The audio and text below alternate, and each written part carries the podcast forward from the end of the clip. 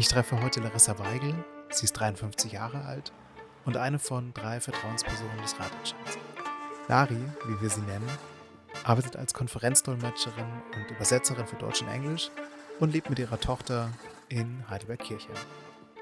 In dieser Folge erfährst du, welche Vision uns als Ratentscheid-Team antreibt und wie Laris Vision für Heidelberg im Jahr 2030 ganz konkret aussieht.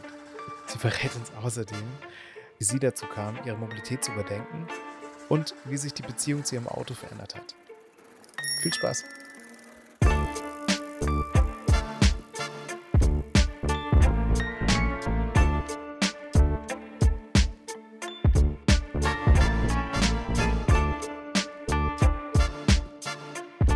Herzlich willkommen, Larissa. Herzlich willkommen, Lari. Danke. Hallo, Dominik. Ja, schön, dass du dir die, die Zeit nimmst. Und ähm, ich habe gleich, gleich zum Anfang habe ich, hab ich die Klopperfrage. Nein. ähm, wir können sie ja vielleicht auch gemeinsam beantworten, aber ich, äh, mich würde es interessieren, was, was lässt dich eigentlich glauben, dass wir das Ganze, was wir uns vorgenommen haben, dass wir das überhaupt schaffen? Also mit der Verkehrswende, mit Rad, Fahrradförderung und Also Dominik- gerade hier in Heidelberg. Das ist die Klopperfrage, aber ich, äh, ich glaube, ich habe auch eine Klopperantwort darauf. Und die ist, ähm, dass ich nicht immer daran glaube und dass interessanterweise ich mich auch entschieden habe, dass das zweitrangig ist. Also äh, die, das wäre, das, das ist die Überlegung, glaube ich daran, dass ich das erreiche, das ist, ähm, das ist zielbezogen. Ne? Und wenn ich nur das mache, von dem ich, au also wenn ich davon ausgehe, dass ich das Ziel auch erreiche, dann ist das ziemlich einschränkend. Also insofern habe ich mich nicht nur beim Ratentscheid, aber tatsächlich ganz speziell beim Ratentscheid und bei der Mobilitätswende, die mir so am Herzen liegt, entschieden, dass ähm, ich deswegen mich dafür einsetze, weil ich es für das, äh, weil ich das für das Richtige, für erstrebenswert halte. Und wenn ich mir jedes Mal die Frage stelle, daran gemessen, ob wir wirklich was erreichen, ob mein Einsatz es wert ist, dann ist die Antwort zu oft kleinmütig. Und deswegen ist die Frage nicht, was lässt sich daran glauben, dass wir es wirklich erreichen, sondern unabhängig davon, ob wir es jetzt in fünf Jahren, in zehn Jahren oder die nächste Generation erreicht, das ist es, was ich für richtig und für gut halte. Okay. Äh, ja, danke. Äh, ich, jetzt haben wir natürlich immer über das gesprochen, was, was wir erreichen wollen, was Mhm. wollen wir eigentlich erreichen. Mhm. Ähm, und äh, also wir haben als Ratentscheid haben wir ähm, eine, Vision auch formuliert, wie Heidelberg im Jahr 2030 oder auch darüber hinaus aussehen soll. Also was wir gerne haben möchten als Zielzustand. Mhm. Ähm, aber ich möchte es gerne auch nochmal von dir persönlich wissen. Was ist denn deine, deine konkrete Vision von, von diesem Heidelberg 2030? Ach, große Fragen sind wirklich schrecklich. Die erfordern immer große Antworten. Ähm, also im Kleinen, wie stelle ich mir Heidelberg vor? Ähm, hm, hm, hm, also äh, detailreich kann ich jetzt wahrscheinlich gar nicht einsteigen oder vielleicht doch. Also die, die Grundidee ist, glaube ich, die, dass, der, dass die Mobilität, dass der Verkehr nicht von einem Machtgefälle bestimmt ist. Das ist wahrscheinlich nicht mal der zentrale Punkt, aber der fällt mir jetzt als erster ein und der fällt mir auch als der ein, den ich, äh, die Stellschraube, glaube ich, macht ganz viel, denn da geht es um Menschlichkeit. Das heißt, wir Mhm. wollen, das ist, ich stelle mir einen Heidelberg vor, bei den Leute unabhängig von dem, ähm, und das ist eben ganz konkret bei diesem Auto, das ist eine, das ist Macht und das ist Gewalt und also Gewalt, das hört sich böse an, so meine ich es gar nicht, sondern wenn man in einem Auto sitzt, muss man sich beim Rückwärtsfahren gar nicht richtig, richtig Gedanken machen, ob das passt, ob da jemand hintersteht. Und das, äh, und das heißt, dieses für den anderen denken, mit dem anderen, das Interesse an dem anderen haben, das kommt automatisch oder ja, ich glaube schon. Ich glaube, es kommt automatisch, wenn kein Machtgefälle vorliegt. Mhm. Das heißt, wenn dass die eigenen Taten Folgen haben. Und zwar Mhm. Folgen, die einem selber nicht angenehm sind, dann fängt man an, den anderen mit in den Blick zu nehmen. Und wir haben eben ein solches, ähm, also das heißt, wenn ich als Fußgänger ähm, denke, ach, auf der anderen Straßenseite scheint die Sonne, dann gucke ich sinnvollerweise wirklich nach rechts und nach links. Und wenn der Verkehr nicht entsprechend ist, dann spare ich mir die Sonne auf der anderen Seite und bleibe im Schatten und gehe weiter, weil es mir einfach ums Leben geht. diesen Gedanken muss ich mir als Mhm. Autofahrer gar nicht machen. Also dir geht es jetzt, äh, nur damit ich es richtig verstehe, also Ja. die, natürlich, wenn ich, ein, wenn ich ein Auto besitze und habe einen Führerschein und setze nach hinten und überfahre jemanden, Mhm. dann muss ich ja schon mit Konsequenzen Da rechnen. Ne? Aber die, du meinst jetzt so von der, von der recht. Grundhaltung her, äh, dieses, ah, mir gehört das hier eh schon oder, oder ich, für mich ist das hier gemacht, das gemachte Nest. Ähm, und die, die anderen müssen sich so ein bisschen dann rundherum Ah, das ist, das ist ein guter Hinweis. Du hast recht. Also tatsächlich auch für, Autofol äh, für Autofahrer gibt es natürlich Folgen, ähm, wenn sie nicht für die anderen mitdenken. Insofern ist es, genau, also es sind tatsächlich die Regeln, die gemacht, die, die sich über die Jahre und Jahrzehnte in, ähm, eigentlich auf, aufs Auto ausgerichtet entwickelt haben. Die geben, und da ist dann vielleicht, ist es das viel mehr. Es ist die Kombination davon, dass nicht nur Autofahrende das ähm, kräftigere, das mächtigere ähm, Gefährt haben, sondern dass sie auch noch zusätzlich von der Gesetzeslage ähm, bevorzugt werden. Und ich wünsche mir einen Heidelberg, in dem wirklich jeder, jede, unabhängig ähm, von dem Verkehrsmittel, was er oder sie nimmt, sich frei bewegen kann Mhm. ne, und, und sicher bewegen kann. Und zu dieser Sicherheit, das ist nur ein Aspekt, äh, gefällt mir, glaube ich, am allermeisten die Idee, ein, ein Heidelberg zu haben, in dem wir zusammenstehen können und zum Beispiel ähm, Umgebungsgeräusche keine Autogeräusche sind, keine Verkehrsgeräusche, dass wir uns unterhalten können und begegnen können. Ähm, und während wir da stehen uns und uns begegnen und die, die Kinder, ich nicht, rumlaufen, nicht der erste Gedanke die ganze Zeit ist, wird mein Kind gleich überfahren. Also im Grunde genommen ist es ein Heidelberg, das sicher ist, das von Begegnungen geprägt ist und von Augenhöhe geprägt Mhm, ist mhm, mhm. wo Leute in die Stadt gehen und ähm, nicht nur um einzukaufen, sondern weil es da schön ist, weil es da richtig schön ist zu sein, weil da Orte sind. Also dann überlegt man sich, oh, ich gehe mal in die Stadt und da sind Bänke, da sind Parks, da sind Leute, die man begegnen kann oder auch nicht. Da, sind, da setzt man sich auf eine Bank, ähm, schaut Leuten zu und es, es ist angenehm dort zu sein. Also eigentlich eine Aufenthalts- Gemütlichkeit und ein Wohlsein, sich in der Stadt aufzuhalten, versus in die Tiefgarage einkaufen gehen.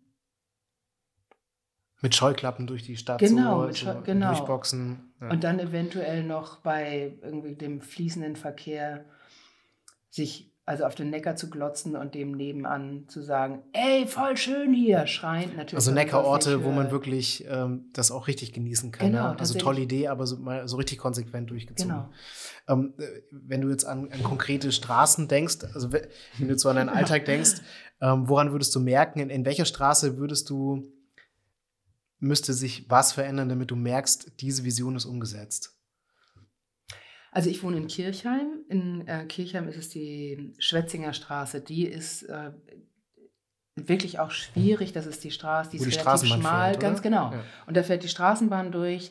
Ähm, die wurde erst vor, habe ich vergessen, zehn Jahren, vielleicht sogar noch mehr, Mhm. ähm, wurde die Straßenbahn, ähm, hat die wieder durch Kirchheim oder erstmals auch durch Kirchheim geführt. Ähm, das ist, wie ich finde, ein riesen Vorteil, weil Kirchheim angebunden ist. Also zum hier Leben ist es Wahnsinn, das ist super, äh, weil man zehn Minuten in der Stadt ist. Ähm, aber das heißt, da ist jetzt Platz für die Straßenbahn. Die Autostraße geht in eine Richtung, Fußgänger und Fahrradfahrer, also Fußgänger auf beiden Seiten, auf schmalen Gehwegen und Fahrräder, wo auch immer sie Platz finden. Mhm. Das ist für mich als Radfahrerin wenig bedenklich, weil ich äh, eben da fahre, wo ich Platz finde und das tut mir auch nicht weh. Aber ich würde es merken deswegen, weil ähm, Fußgänger nicht die ganze Zeit von, von dem Fußgängerweg auf die Straße wechseln, weil wieder ein Auto auf dem Fußweg steht und dann wieder auf den Gehweg wechseln. Ähm, ich würde Weil sie müssen, ne? weil sie, sie, ach so, nicht genau, weil, weil ja. sie müssen, genau. Also das ist eine Straße, bei der äh, dort ist der Gehweg die ganze Zeit dauerhaft, also nicht dauerhaft äh, im Sinne, Sinne von 24 Stunden, aber da ist also ein, sind verschiedene Läden und die Leute, die da einkaufen gehen, die parken immer genau davor, also eben auf dem Gehweg. Und da würde ich merken, das ist ein, eine Straße, da, da sieht man Leute, was man gar nicht tut, weil überall Autos stehen, da sieht, da, da können Leute sich begegnen, da sehen sich Leute, da sind Kinder sicher und können auf Gehwegen sehen. Also die Straße würde mir einfallen und mir würde die, die, die, die Straßen am Neckar würden mir einfallen. Mhm. Der Philosophenweg würde mir einfallen. Da bin ich relativ häufig, entweder zu Fuß oder mit dem Fahrrad. Und da stehe ich häufig oben und denke, meine Güte, der Autolärm, den trägt es bis nach oben. Mhm. Das ist so mhm. wunderschön. Heidelberg ist, äh, du stehst da und denkst, geht's noch krasser, geht's noch schöner? Und die Antwort kann eigentlich fast nur Nein sein. Also du guckst auf den Neckar und die alte Brücke und das Schloss und die, die im Herbst ist es die verschiedenen Farben des kleinen Odenwaldes oder Stadtwald oder wie wir den nennen. Hammer. Unglaublich. Und dann stehst du da und denkst, äh, Straßenlärm. Durchgehend, die ganze Zeit. Und dann die Vorstellung, da zu stehen und stattdessen ist zum Beispiel Vogelgezwitscher oder Ruhe. Wahnsinn, da würde ich es auch merken. Genau. Wenn wir uns jetzt die Frage stellen, wie kommen wir denn dorthin zu dieser, mhm. zu dieser Vision, dann stehen wir ja vor einer, schon vor einer größeren Transformation. Also unsere Stadt ja. muss sich doch sehr substanziell verändern. Ja. Das ist eine, eine große Transformationsaufgabe neben vielen anderen Transformationsaufgaben, die ja auch da sind. Aber eben beim Verkehr, Mobilitätswende ist das schon ein, ein dickes Brett. Ähm, was meinst du, wie, wie, wie, kann denn, wie kriegen wir dieses Brett durchgebohrt? Wie kann diese Transformation gelingen? Ähm, also das eine ist, also das sagen wir vom Ratentscheid auch, wir haben eine ähm, unseren Bemühungen, unseren Interessen eine Vision vorangestellt. In der Vision im Sinne von ein Bild, wie wir die Stadt uns vorstellen. Und dieses Bild ist, ähm, das trägt. Und ich glaube, das, das ist ganz, ganz wichtig. Also es gibt, äh, und dieses Bild ist eben, wie soll die Stadt sein? Und das heißt eben Zugang zu Mobilität für alle. Ähm, also wir haben ja, der, Warum gibt es das überhaupt? Warum werden überhaupt, soll Mobilität verändert werden? Da gibt es den Klimaschutz, ne, weil die Luft stinkt. Ne? Also es ist, also CO2-Emissionen gilt es zu verringern. Die Luft soll sauber sein und der Platz, den gilt es umzuverteilen. Wir haben also festgestellt, äh, und ich komme auf die Frage zurück, ich versuche es mhm. jetzt auch abzukürzen. Wir haben festgestellt, in den Städten ist so wenig Platz, und es ist ähm, im Laufe der Jahrzehnte von uns selbst unbemerkt, ist auf einmal die Stadt ein ähm, ein, ein, eine Autoaufbewahrhölle. So, ne? Und wie kommen wir davon weg? Das ist, sich wirklich bewusst zu machen, das, was wir jetzt haben, das hätten wir, wenn wir in den 70er Jahren uns vorgestellt hätten, wie wollen wir denn 2020 leben? So hätten wir es uns nicht vorgestellt, so hätten wir es mhm. nicht gewollt. Wenn uns gesagt, wenn wir uns überlegt hätten, dass wir das Auto, dieses Symbol von Freiheit und Selbstständigkeit und Flexibilität und äh, es geschafft haben und Reichtum und was weiß ich noch alles, äh, das müssen wir uns einkaufen mit Kinder können nicht mehr auf der Straße spielen. Leute begegnen sich nicht, nicht mehr in den Läden. Ähm, die Wege äh, sind so weit, dass es wirklich, also dass andere Verkehrsmittel schon gar nicht mehr in Frage kommen, weil es sonst nicht mehr zu vereinbaren ist, Auto und Freizeit und so weiter. Wenn wir uns alle Nachteile, die es hat, die Luft wird stinken, es wird wahnsinnig laut werden, es wird kein Platz mehr da sein für Begegnungen, hätten wir nicht gesagt, okay, trotzdem machen wir so. Das müssen wir uns bewusst machen, dass wir das, was wir jetzt haben, nicht deswegen geschehen ist, weil wir uns das genauso gewünscht haben, sondern weil es aus dem Ruder gelaufen ist und wir vor lauter und weil der Mensch eben einfach das, was ist, nicht mehr kritisch sehen kann. Das kann nur jemand von außen. Also weil, er, weil er drin steckt. Weil er drin steckt, genau, mhm. genau, weil er mittendrin steckt. Also es ist inner, also von das Übliche, ob das in Beziehung ist oder in Angelegenheiten, die einen nichts angehen. Von außen kann, man kann natürlich immer sagen, geht dich nichts an, aber von außen hat man einen relativ guten Blick und kann Neues beitragen und sagen, guck doch mal, wo du drin steckst. Und wir stecken alle in Urba urbanen, also wir Städter und Städterinnen stecken in einer Situation, die so nicht wünschenswert mhm. ist. Und ja, da ist halt die Frage, also ich habe das, ja. ich habe verstanden, also ja, diese, die, diese, nein, nein, alles gut. deswegen, deswegen hake ich hier gerne ein. Ähm, also wir, wir, glauben an die Kraft von Visionen. Mhm. Ja? Also keine Frage, bin ich ganz bei dir. Aber ist dann halt die Frage, wie, wie kriegen wir das denn hin, dass die Leute, die da so in ihrem Alltag drinstecken oder in ihren Zwängen mhm. auch, ne, die dann vielleicht sagen, ich bin auf das Auto angewiesen, so wie es jetzt ist, Mhm. Ich kann es mir nicht anders vorstellen, weil ich das jeden Tag auch so brauche. Ja? ja. Ähm, wie kriegen wir das denn hin, die Leute mitzunehmen, dass die sagen, jawohl, ich, ich bin bereit, einen Schritt zurückzutreten oder ich bin bereit, dir überhaupt erstmal zuzuhören. Ne? Ähm, und reicht da die Vision alleine?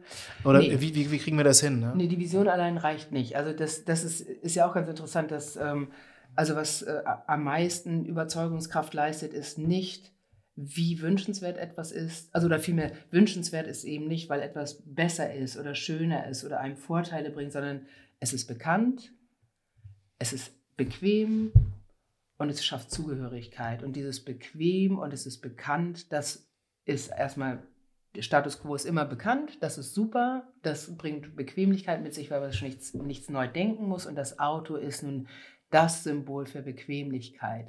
Also das heißt also, es reicht nicht zu sagen, guck mal, es geht doch viel schöner. Dann werden wahrscheinlich ganz viele Leute sagen, oh, stimmt, wie toll. Und dann ähm, aber sagen, Mensch, jetzt muss ich aber auch wirklich nach Hause. Ähm, das Parkhaus schließt um sowieso oder was. Also das reicht nicht, sondern es muss dann auch, das Auto muss unbequem gemacht werden. Und ja, also das heißt, also die solange der ich vor meiner Haustür mein Auto ausschließen kann und zum Bäcker fahren kann, genau vom Bäcker auf dem Gehweg parken kann und dann mit dem Brötchen wieder nach Hause fahren kann, solange wird sich nichts ändern, nur weil jemand einem erzählt, wie schön das doch mit dem Fahrrad wäre, zum Bäcker zu fahren. Das reicht nicht. Das heißt, das Auto zu verwenden darf, muss die Stadt, darf die Stadt eigentlich nahelegen. nahelegen. Also die muss tatsächlich auch sagen, okay, es wird Parken wird schwieriger werden. Auf dem Gehweg wird nicht geparkt, die Anzahl der Parkplätze wird reduziert. Das heißt, Autofahren muss den Hauptvorteil, den es hat, nämlich Bequemlichkeit, der muss und kann von der Stadt, von den Kommunen ähm, weggenommen werden. Und das muss passieren. Das heißt, es werden viele ähm, sich beschweren und auch das ist ganz in Ordnung. Also das, das heißt also, weil Leute sagen, ist doch blöd, das passiert ja immer, wenn sich irgendwas ändert. Ich gehöre zu den Ersten, die, wenn sich irgendwas ändert, sagen, ist doch scheiße. Und das heißt aber nicht, deswegen gehört es nicht geändert. Deswegen gehört es doch geändert. Also das ist das eine, es müssen, das Autofahren muss unbequem gemacht werden. Und das Gute ist, dass eben diese Beschwerde darüber, dass der Weg zum Bäcker nicht mehr mit dem Auto zurückgelegt werden kann, der tut in einem Jahr schon gar nicht mehr weh. Also es ist eben nicht, dass damit eine Wunde gerissen wird, über die die Bevölkerung nicht hinwegkommt. Und du unterstellst dabei, dass es halt äh, dann Radwege gibt, die, die dann das Ganze bequemer machen. Also dass man sagt, wow, das ist so ein tolles äh, Radwegeangebot, so. da steige ich gerne aufs Fahrrad und fahre mit dem Fahrrad zum Bäcker. Ja, das Weil ist, das ist natürlich, ja. also die Alternative muss es ja dann schon geben. Ne? Ja, genau. Also das heißt dann eben nicht, also wenn Autofahren unbequem ist, dann gibt es, dann ist wenigstens alles doof. Also es das heißt eben nicht, das Auto genauso unbequem machen wie alles andere. da hast du recht. Das ist ein Teil deswegen. Das heißt, wenn Autofahren unbequem gemacht wird, profitieren automatisch Fußwege, Fußgänger und Fahrradfahrer. Das ist so. Also im Grunde bräuchte man wahrscheinlich relativ wenig ändern, sogar in der Infrastruktur, wenn Autos nur radikal verringert würden. Ähm, aber das reicht natürlich nicht. Also das heißt, Fahrradwege gehören ausgebaut, Wege müssen sicher sein, direkt, ähm, auch für nicht passionierte und erfahrene Radfahrende verständlich sein. Ne? Also das heißt, ähm, jedes Verkehrsmittel, das wir benutzen, daran sind wir gewöhnt. Ich fahre jetzt schon immer, immer Fahrrad. Ich würde wahrscheinlich jede, jeden Ort in Heidelberg auch ohne jeden Fahr Fahrradweg erreichen. Leute, die aufs Fahrrad, die sagen, Mensch, Fahrradfahren finde ich irgendwie spannend, aber ich habe nur die alte Schüssel im Keller, die muss ich auch nochmal aufpumpen und ich habe auch so ein bisschen Angst, ich weiß gar nicht, wie das richtig geht und dann fahren die einen schnell an mir vorbei und die anderen langsam und die mache ich an der Kreuzung. Damit die auch sich sicher fühlen, muss tatsächlich der, die Fahrradinfrastruktur ausgebaut werden und sicher sein und durchgehend sein und verständlich sein. Aber doch ein großer Teil der, ähm, der der Sicherheit und der Attraktivität des Zu-Fußgehens und des Fahrradfahrens ist eine Reduzierung und eine Einschränkung der Rechte oder vielmehr der, der, der, der, ja, Privilegien. Der, der, der, Privilegien, das ist ein ja. guter Begriff. Genau, es sind ja eben nicht nur Rechte der Autofahrenden, sondern. Die Überbetonung, eine Subvention, eine Unterstützung. Ne? Genau, den Ausbau der direkten Wege des Autos, ähm, der eben auch der Anerkennung, dass sogar dort, wo Autofahrende gar keine Rechte haben, nämlich ihr Auto überall abzustellen, wo sie es eben wollen, das wird auch durchgewunken. Das heißt, es sind Privilegien und das geht weit über Rechte hinaus. Ja. Jetzt äh, könnte man ja, wenn man, wenn man jetzt sag mal, halb zuhört ähm, oder, Ja. oder nur diesen Ausschnitt von dir mitbekommt, könnte man ja sagen, Mhm. äh, die Frau Weigel, das ist jetzt mal wieder so eine autohassende Mhm. Radaktivistin. Und ich finde aber ganz spannend, ähm, du hast mir ja schon mal, ähm, schon mal erzählt, wie, wie so deine Geschichte war, wie du überhaupt zu diesem, also wie du dazu gekommen bist, über deine eigene Mobilität nachzudenken. Und dass Ja. du ja auch selbst eine in der Vergangenheit eine Beziehung zum Auto hattest, Mhm. also wie ich es verstanden habe. Und das würde mich, ähm, ähm, Wie sich würde mich geändert hat? ja, das, das würde mich interessieren, genau. Also du hast ja irgendwann mal bewusst gesagt, ich gebe jetzt mein Auto ab, ich brauche Ja. das nicht mehr. Und mich würde interessieren, äh, was gab denn überhaupt den Anstoß dazu? Also wahrscheinlich äh, einige Sachen. Also das eine ist, ich, äh, äh, ich habe relativ spät mit dem Autofahren angefangen. Also mit 26 habe ich einen Führerschein gemacht. Das ist jetzt aber auch schon wieder 27 Jahre her. ähm, ich bin nie richtig viel Auto gefahren, aber ich bin mit Begeisterung Auto gefahren. Und ich kann dem Autofahren wirklich was abgewinnen. Es ist, ähm, Schnellfahren ist super. Also es hat wirklich was von, ich fahre zum Beispiel auch gerne Achterbahn. Ähm, und Autofahren hat was davon, Beschleunigung ist der Hammer. Das ist, um Kurven fahren macht echt Spaß mit dem Auto. Also das hat, ich, ich kann, genau, ich kann Autofahren wirklich was abgewinnen. Wie hat sich das in, also ich habe aber auch zunehmend, ich bin immer weniger Auto gefahren aus verschiedenen Gründen. Zum einen, weil ich wirklich gerne Fahrrad fahre und weil meine, die, die, das Klimabewusstsein relativ früh bei mir eingesetzt hat und ich gedacht habe, also eigentlich nur Auto fahren, damit ich es bequemer habe, das haut eigentlich nicht gut hin. Und den Ausschlag, also ich glaube, diesen, den wirklich relevanten Einschnitt hat die Corona-Situation gegeben. Das heißt, ich habe ähm, das Auto eigentlich immer nur noch verwendet, entweder bei extrem ähm, fauler Sacktagen, also wenn ich irgendwie dachte, oh, jetzt nee, jetzt also noch mit dem Rad oder was, also, dann habe ich eben das Auto genommen und teilweise, ich gebe es an dieser Stelle zu, zu dem 1,2 Kilometer entfernten Schwimmbad. Auch das habe ich gemacht. Ähm, aber ansonsten, außerhalb dieser extremen Ausnahmen, habe ich es ähm, zum Arbeiten verwendet. Und zwar mal dann, wenn die Bahnverbindung so schlecht war. Also da habe ich mir sozusagen innerlichen Faktor 3 genommen. Ähm, oder auch zwei, als meine Tochter noch kleiner war und ich vom Arbeiten wirklich schnell nach Hause wollte, um den Babysitter abzulösen. Da habe ich gedacht, nee, ich kann jetzt nicht von Frankfurt nach Heidelberg drei Stunden brauchen, weil ich erstens eine Stunde warten muss, dann nochmal umsteigen muss und natürlich die S-Bahn weggefahren ist und so weiter. Ich fahre jetzt mit dem Auto. Und das ist dann eben nachts, wo die Züge schlecht fahren, äh, bin ich von Frankfurt nach Heidelberg 50 Minuten unterwegs und da habe ich gesagt, so. Und bei der Corona-Krise musste ich eben nicht mehr außerhalb arbeiten, habe ich nur noch am Computer gedolmetscht und hatte irgendwann das Auto ein halbes Jahr da stehen, unbewegt. Und da habe ich dann gedacht, das ist der Moment und besser geht's nicht mehr. Ähm, weil ich das Auto auch tatsächlich Jahre zuvor nicht verkauft habe, es haben Freunde an mich angeredet und gesagt, verkauf's doch, du brauchst es eigentlich nicht. Finanziell ist es Quatsch, du kannst ja jederzeit Carsharing, irgendwie ein Auto mieten, bist du immer billiger. Und ich habe es nicht geschafft, mich von dem Auto zu trennen, weil es, weil es sich angefühlt hat wie eine Amputation und die Weggabe meiner Freiheit. Insofern, ich kann das extrem verstehen, dass Leute sagen, ich, ich, ich kann doch nicht ohne Auto leben. Es fühlt sich wirklich an, als ginge es nicht. So, und jetzt hatte ich, habe ich es dann eben nach einem halben Jahr, halben Jahr nicht benutzen, verkauft. Und es ist ähm, also filmreif und mit esoterischer Hintergrundmusik passiert, dass ich mich befreit gefühlt habe. Ich habe es verkauft und hatte, eine, hatte ein Gefühl der Erleichterung, dass ich nicht mehr eine Tonne Blech vor der Haustür stehen habe oder auch mal ein bisschen weiter weg, dass, es, dass ich es nicht mehr brauche. Ich bin begeistert, ich brauche es nach wie vor Mhm. nicht. Und, und hast du dich da selber überrascht oder hast du dich dann, also hast du dich gewundert, dass du so lange da noch verharrt bist? Ja. Oder?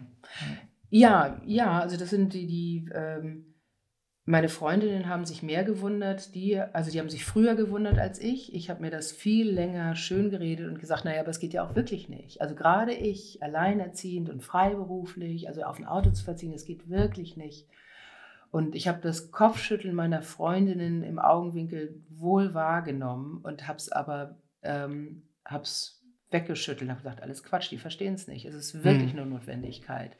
Im Rückblick denke ich, ja, also ich meine, es ist gut, dass ich diese Geschichte habe, weil ich dadurch manchmal nicht immer verständnisvoller bin, weil ich sehen kann, und es hilft mir aber auch zu sehen, zu sagen, es geht nicht, heißt eben nicht, die Realität ermöglicht mir keinen anderen Weg, sondern es heißt, ich kann es mir nicht vorstellen. Und das ist gut zu wissen. Also das insofern hilft es, selber zu wissen, immer wenn ich denke, es geht nicht, oder wenn andere Leute sagen, es geht nicht, dann kann ich relativ entspannt sagen, mhm, es fühlt sich so an. okay, ja, spannend. Du bist ja dann auch in der Corona-Zeit bist du dann auf den Ratentscheid mhm. gestoßen. Mhm. Ich meine, wir haben uns kennengelernt äh, am 30. Januar 2021. So, okay. ich habe die Liste noch zu Hause Sehr mit den Namen, die, die da bei der, wir hatten ja damals so eine Online-Pressekonferenz, kann man sagen, gegeben oder ja. so eine Live-Konferenz, wo wir vorgestellt haben, was sind die Forderungen des Kick-Off-Meeting, mhm. genau so hieß das, wo wir die Forderungen des Ratentscheids vorgestellt hatten und was wir überhaupt vorhaben. Ja. Und äh, du warst eine der Personen, die, die so, ich glaube, wir haben da ein paar Tage später hatten wir telefoniert. Und, und du warst, glaube ich, eine von zwei Menschen, die gesagt haben, boah, ich habe mich noch nie irgendwo engagiert. Ja. Und jetzt ist aber der Ratentscheid um die Ecke gekommen. Und das spricht mich so an, dass ich jetzt denke, jawohl, jetzt lohnt sich mal, mich irgendwo in so einer Form zu engagieren. Und ähm, mich würde nochmal interessieren, was hatte ich denn da besonders angesprochen am Ratentscheid? Weil äh, ich meine, Ratgruppen, Rataktivismus gibt es ja schon länger in Heidelberg. was hatte ich da speziell angesprochen ja. am Ratentscheid? Also erstmal eine Sache stimmt nicht. Ich habe ähm, ich engagiere mich schon immer nur noch nie in der Gruppe. Ah. Also das heißt, also, äh, dass ich äh, weiß ich nicht, einzelne Leute aufnehme, denen bei irgendwelchen Sachen, äh, was ich auch regelmäßig und langfristig helfe, unterstütze, Nachhilfe gebe. Also ehrenamtlich bin ich schon ewig tätig, aber ich habe mich noch nie, und das ist richtig, in der Gruppe engagiert. Und was hat es beim Ratentscheid gemacht, dass ich gesagt habe, das ist es? Ähm also die, der, der, der Autoverkehr, der hat mich zunehmend deprimiert. Also nicht nur, also eigentlich alles. Ich, die, wahrscheinlich die ganze Liste. Frustriert, deprimiert, wütend gemacht, zur Verzweiflung gebracht. In verschiedenster Hinsicht der, gespürt war der Auslöser. Heidelberg ist ja wirklich eine so unglaublich schöne Stadt und wir haben eben diesen Odenwald, wo ich regelmäßig mit dem Fahrrad durchfahre.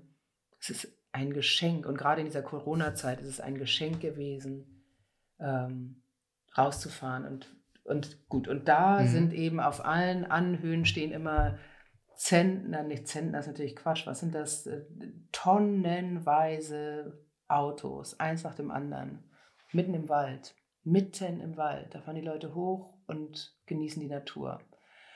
Und das im Zusammenhang mit ähm, diese Schönheit, die für uns da ist, die wir noch haben, die wir erhalten wollen, die wir genießen können, die jedem und jeder zur Verfügung stehen soll. Und dann wahrscheinlich auch die Corona-Krise ist natürlich an mir moralisch und psychisch überhaupt nicht vorbeigegangen. Also körperlich durchaus. Ich bin, ähm, habe also bin nicht an Corona erkrankt und ähm,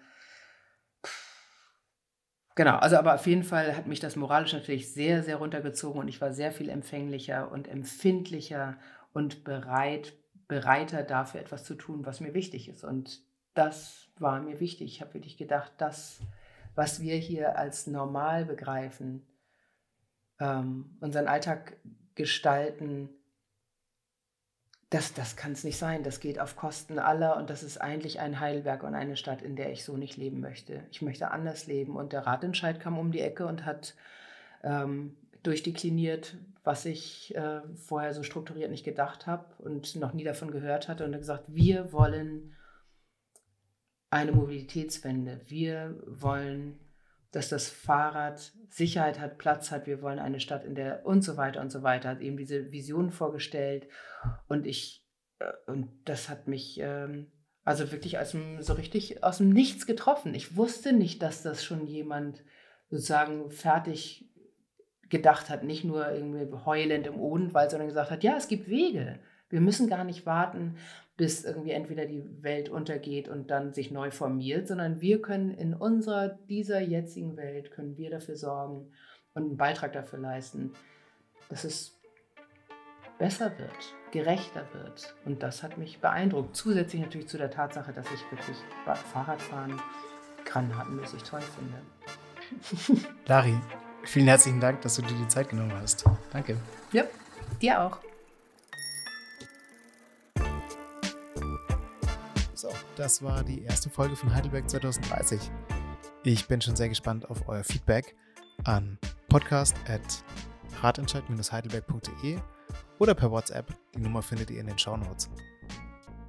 Wenn wir euch jetzt Appetit gemacht haben auf Aktivismus beim Ratentscheid oder vielleicht auch einfach zum Reinschnuppern, dann äh, meldet euch doch gerne bei uns. Wir freuen uns jederzeit über neue Gesichter, Menschen, die mit uns gemeinsam Lösungen suchen wollen für die Verkehrswende. Wenn ihr Lust habt einzusteigen, schreibt uns an mitmachen.ratentscheid-heidelberg.de oder geht auf unsere Webseite